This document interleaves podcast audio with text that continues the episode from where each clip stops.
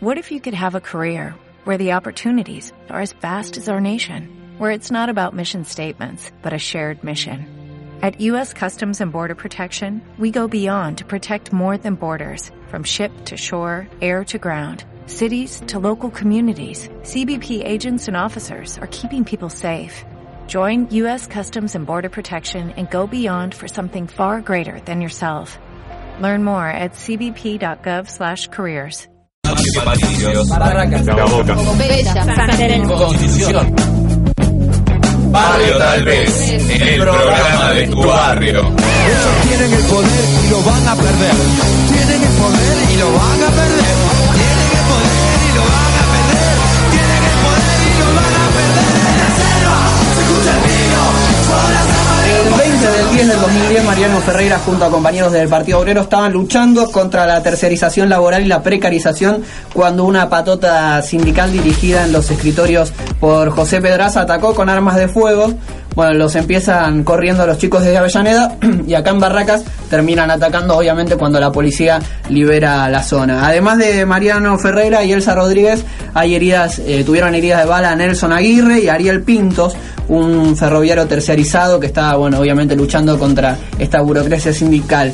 Tenemos a un compañero de Mariano Ferreira, Hernán del Partido Obrero, acá de, de Barracas también, para hablar un poquito, bueno, de esta, este quinto aniversario que se cumplió el martes eh, por el asesinato de Mariano Ferreira. Hernán, ¿cómo estás? Diego te saluda. Hola Diego, ¿cómo estás? Bien, bien, acá, eh, ultimando ya todos los detalles para la elección de mañana. Y bueno, como decías, eh, volviendo a, a tener presente aquel, aquel 10 de, octubre, cuando bueno lo asesinaron a, a Mariano. Sí, nos- nosotros, bueno, hace ya creo que dos años más o menos salió la, la condena a Pedraza, pero eh, eh, justamente eh, podemos engancharlo un poco con las elecciones porque hay muchos funcionarios que tendrían que estar tras las rejas y están presentándose hoy para distintos cargos eh, públicos, ¿no? Eh, ¿Cómo ves esa situación? ¿Por qué es que se da? Y sabemos que se da siempre esto de que los funcionarios queden sin ningún tipo de culpa, ¿no? Sí, sí, tal cual. Eh, el otro día en el acto en Luján y Pedriel, ahí eh, Altamira lo decía muy claro, hablaba de que eh, esta lucha recién comienza y justamente más allá de haber eh, que ahora estén presos tanto Pedraza como el gallego Fernández, eh, hoy Aníbal Fernández se presenta como gobernador de la provincia, aquel que dio la orden para liberar la zona. ¿Qué puesto Mm. tenía Aníbal Fernández en ese momento? Y él estaba al frente del Ministerio de Seguridad, él fue el que encabezó el, el operativo, digamos, de, de su agencia. Eh, y que aparte quedó comprobado en el juicio con las escuchas telefónicas. No obstante, también en el gabinete de Scioli, bueno, va a ir eh, eh, Julio Berni, es decir, hay toda una hay toda una, una situación que en estas elecciones va pegado de la mano el asesinato de Mariano, lejos de haberse reducido la tercerización, hoy se ha incrementado notablemente y era por lo mismo que salió a luchar Mariano cuando lo asesinaron. Justa- justamente desde ese momento que ha cambiado al día de hoy, si ha servido para algo esa manifestación de aquel momento. Mira, eh, totalmente. eh, la movilización popular al día siguiente del asesinato de Mariano fue terrible, fue con- eh, por, la, por la perpetua pedraza, por eh, el escarcelamiento, por la cárcel a todos los responsables políticos e intelectuales, y de ahí, con esos 60.000 personas que se crearon, nace el Frente de Izquierda, es decir, que el Frente de Izquierda nace de la lucha contra la burocracia sindical por la independencia de los trabajadores, contra la impunidad, sobre todo, porque el caso de Mariano eh, es uno, pero como él hay un montón, Luciano Rubas, solo para nombrar algunos, Julio López, como por ahí los más conocidos, y de ahí sale y se crea el Frente de Izquierda justamente para mostrar la necesidad de los, eh, de los trabajadores, la necesidad de eh, la independencia política de los sindicatos, de las comisiones internas, y por supuesto toda una cámara de eh, luchadores que quedamos marcados por- con este asesinato. Hernán, a nosotros nos toca, nos tocó y nos sigue tocando muy de cerca este tema, no solamente por la trascendencia, por lo que se dio de que asesinaran a, un militante que estaba luchando por los derechos de los trabajadores, sino también porque ha sucedido acá, muy cerquita de nuestras casas, digamos que nos podría haber pasado a cualquiera de nosotros militando. Eh, contanos un poquito cómo se dio ese día, porque sabemos que las cosas venían desde provincia, cuando se cruzó el puente, ahí intercedió la policía de capital Y interceder es una palabra un poquito rara por la situación porque me parece que todo lo contrario, sino que liberaron para que las patotas sindicales puedan atacar a los compañeros del Partido Obrero. Sí, tal cual. Eh, fue así, mm, nos movilizábamos junto con los tercerizados del Roca por el pase a, el pase a planta permanente y eh, en un momento cuando se había resuelto en la asamblea cortar la, las vías, íbamos a hacer, bueno, justamente íbamos al corte de vía, una patota, eh, nos empieza a tirar piedras, nos empieza a insultar y demás. Ahí retrocede, se decide retroceder, obviamente, y queda despejada la zona y empiezan a, a agredirnos, ya te digo, y bueno, lamentablemente con este saldo que, que tenemos hoy en día, pero principalmente había que destacar que la patota eh, era el riñón, digamos, de la fuerza de choque de la Unión Ferroviaria, de José Pedraza. Eh, de hecho, bueno, vos lo nombrabas al comienzo del, de, de la entrevista, el hecho de que eh, hayan no solo asesinado a Mariano, sino también la herida muy grave que tiene Elsa Rodríguez, Nelson Aguirre, el compañero ferroviario. Eh, de ahí, eh, eh, justo cuando nosotros nos estábamos yendo, la policía obviamente es parte de todo este entramado, nosotros lo denunciamos en el juicio, el entramado de la burocracia sindical, de los empresarios de la UOFE que dieron licencia a determinados trabajadores justo ese día para venir a, increpar a la, a la movilización independiente que se había creado por el pase a planta. Y bueno, y por supuesto la colaboración de la policía para despejar la zona. Quiero que me respondas a una taradez que suele decirse cuando se habla de esta, de esta situación, de este asesinato, porque muchas veces discutiendo en asados o en demás discursos, demás eh, juntadas entre amigos y demás, no está el tarado que dice, no está, no falta nunca el tarado que dice a Mariano lo mandó a matar a Altamira. ¿Qué respondemos a eso? Bueno, lamentablemente, que lo diga, como vos decís, cualquier persona en un asado, en una juntada, lo tuvimos al día siguiente de las palabras de la, de la misma presidenta, cuando dijo que eh, acá en Argentina se venía buscando hace mucho tiempo un muerto. Bueno, para nosotros es terrible eso, porque después lo comparó con una supuesta rotura de la puerta del, del Ministerio de Educación en una movilización. ¿Qué carajo tiene que ver una puerta con la vida de un luchador? Sí. Eh, entonces que lo diga un chico es una cosa, pero esto fue claro y no solo eso, no solo las palabras siniestras de la presidenta, sino como después trataron de, cuando tuvieron que, producto de la movilización popular, largarle la mano a Pedraza para poder salvar, digamos, lo que es uno de los pilares del gobierno nacional, que es la burocracia sindical, eh, quisieron arrogarse eh, justamente la cárcel a Pedraza, de hacerse dueño de una figura que atacaron y nos atacaron. No solo atacaron la figura de Mariano, de los tercerizados que luchaban junto con él, o que Mariano luchaba junto con los tercerizados, sino todo el partido haciéndolo responsable cuando en realidad eh, fuimos una víctima eh, de la impunidad y de los negociados que tiene el gobierno con la burocracia y con las distintas empresas, en este caso del ferrocarril. Claro, y además, bueno, estaban luchando, obviamente, como hace el Frente de Izquierda, por los derechos de los trabajadores. Hernán, agradeciéndote estos últimos minutos, quería preguntarte por dos cosas eh, particulares también. El libro de Mariano Ferreira, Diario de un Juicio, y la película ¿Quién mató a Mariano Ferreira? ¿Cómo hacemos para conseguirlas? Resumir básicamente eh, de qué tratan, porque está bueno que la gente que está escuchando el programa, los vecinos de Barracas, La Boca, eh, San Telmo, demás partes de zona sur de, de Capital, puedan y se motiven para adquirir este libro y esta película. Mira, eh, ambos son elementos muy importantes para entender justamente esta trama política que desemboca en el, en el asesinato de Mariano. El libro del juicio habla de cómo se van dando los hechos desde mucho antes del juicio y desde antes del asesinato, es decir, eh, el embrión que da y que resulta de, eh, que tiene como resultado la movilización popular y la movilización de los trabajadores. Después, bueno, todos los juicios, eh, las distintas eh, llamados telefónicos que se van cruzando, las pruebas presentadas, los alegatos y demás, y las perspectivas que tiene esta lucha que continúa y que seguirá hasta eh, tirar abajo, digamos, todo este régimen político. Y la película de Mariano resume muy bien, eh, digamos, los hechos puntuales de ese día y demás. La verdad es que ambos son muy interesantes para poder terminar de comprender, digamos, toda esta trama política.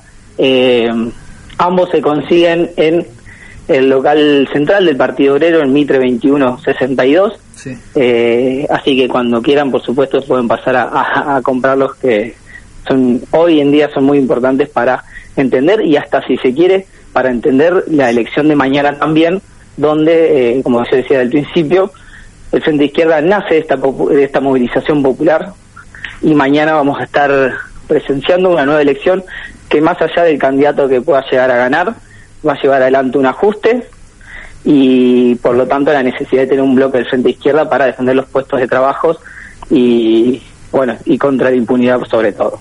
Obviamente, Hernán, muchas gracias por estos minutos. Contame un poquito cómo le está yendo el local, que es prácticamente nuevo acá del Partido Obrero en Barracas, ahí en Vieites, entre Alvarado y California. Resumime un poquito, que nos queda poco tiempo, agradeciéndote estos últimos minutos al aire. Bueno, muchas gracias. Eh, el local está ahí en Vieites 1254. La verdad que nos está yendo muy bien. Justo ahora estamos teniendo una reunión de, fiscales para terminar de programar todo para mañana. Y la verdad es que tenemos una muy buena recepción de los vecinos con nuestras posiciones políticas. Nuestra se ha acercado mucha gente, digamos, a debatir el- nuestra prensa obrera, las perspectivas del frente de izquierda y lo que se va a estar votando mañana. Perfecto, Hernán, mil gracias por estos minutos. Eh, agradecemos obviamente la lucha del Partido Obrero en el barrio. Cre- creemos que tenemos que construir entre todos algo mejor por Barracas, así que esperamos encontrarnos obviamente en estas actividades por el barrio y demás. Gracias por todo, Hernán. ¿eh? No, gracias a ustedes y eh, ya estaremos trabajando en conjunto para, para mejorar el barrio. Dale, un abrazo. Muchas gracias. Hasta luego. Hasta ahí entonces pasaba la palabra de Hernán del Partido Obrero de acá de Barracas, compañero de Mariano Ferreira, que fue asesinado el 22 de octubre del 2010. Cinco años se cumple de este asesinato. Eh, muchos están presos, muchos están libres. Siempre los funcionarios terminan estando en libertad. Y a nosotros, bueno, nosotros lo sacamos porque nos importa muy poco la vida política. Es nuestro espacio, tenemos poca voz, tenemos un espacio muy humilde y lo hablamos igual, a pesar de que mañana sean las elecciones de presidente acá en la nación de Argentina. Claro, más que nada esperamos que haya también un tipo de cambio por el tema este de la terciarización del trabajo que todavía sigue pasando. Nosotros habíamos sacado de Telefónica, ah, ¿te acordás? Habíamos sacado a una persona que estaban Sí, eh, los echan rápidamente. Se viene el ajuste también, se vienen tiempos difíciles. Es cierto que a partir, eh, más allá de los tres que pueden llegar a asumir, el que sea va a terminar ajustando desde mi punto de, de vista, obviamente. Pero Yani laburó excelentemente bien, hizo una, un de gran compilado de audios, y acá se ríen, digo, Yani laburó y ya se entran a reír, pero hizo un compilado de audios resumiendo lo que, lo que pasó el 22 de octubre del 2010, eh, con un, está el audio que nosotros siempre lo difundimos, esa llamada de Tomada y de Pedraza, en la que Pedraza, en la que Tomada, el ministro de, de- del laboral, el ministro de trabajo, le dice a Pedraza, la mejor defensa es un buen ataque, le dice, como diciendo, no hay ningún problema. Como si vaya". fuera una guerra. Exacto, como si fuera una guerra y además atacando a los trabajadores. Eh, asqueroso lo que ha sucedido y Yani lo resumió de una manera que para nosotros es muy grata, con buena musicalización, con unos lindos recortes de audio, así que los escuchamos y después venimos con la entrevista con Diego Kochman. Dale, Fisu.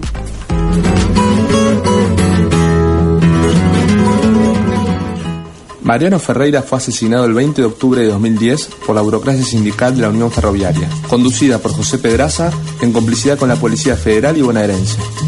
Se trató de un plan criminal que tenía por objetivo defender un gran negocio, la tercerización laboral y el desvío de los subsidios del Estado, que involucraba a numerosos funcionarios públicos, a las empresas concesionarias y la burocracia sindical.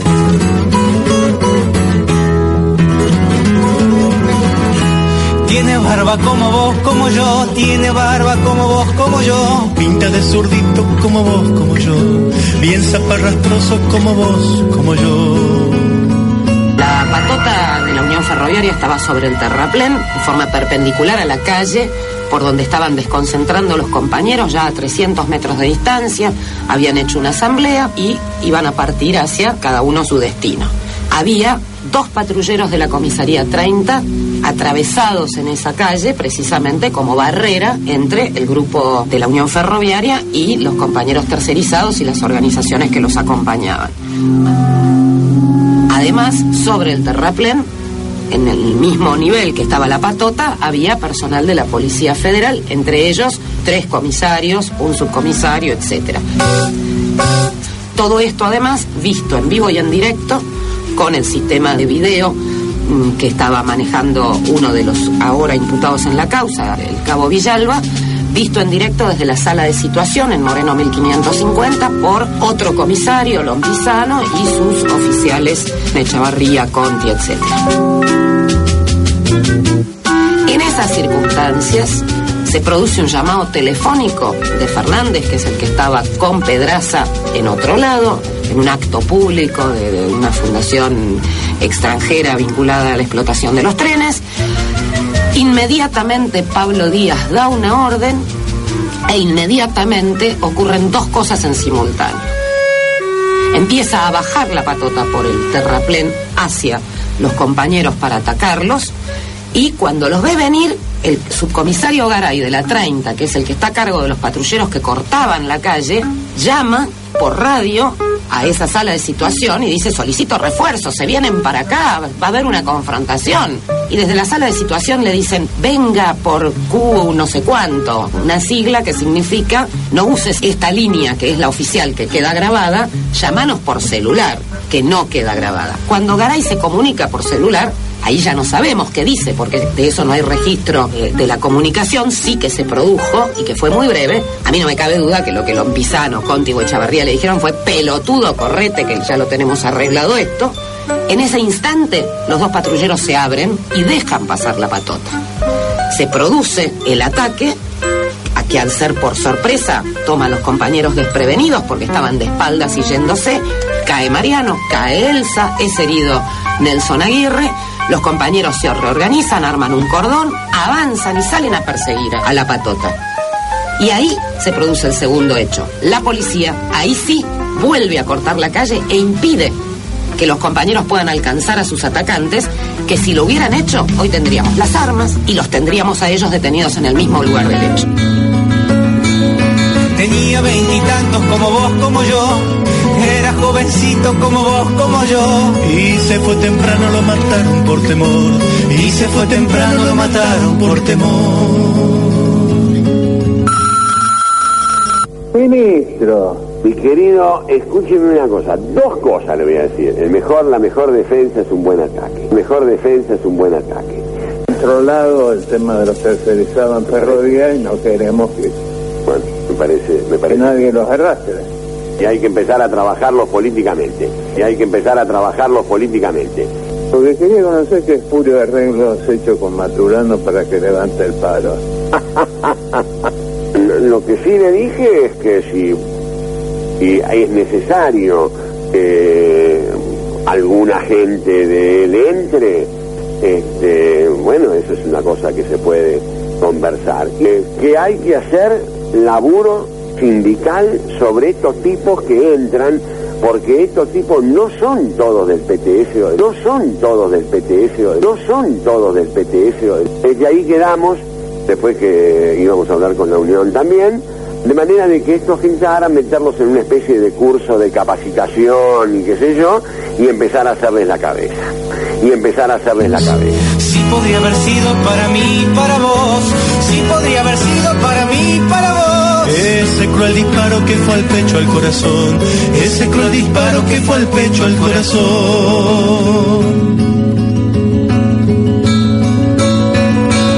Hay banderas que él pintaba en una manifestación. Hay banderas que él pintaba en una manifestación. Son adolescentes que hoy caminan su canción. Son tan jovencitos los que hoy cantan su canción. Luego de dos años de grandes movilizaciones, en abril de 2013 Pedraza fue condenado a 15 años de prisión, junto a otros 13 procesados. Como resultado de la lucha, miles de tercerizados ferroviarios pasaron a planta. La cuestión de la tercerización entró en la agenda nacional.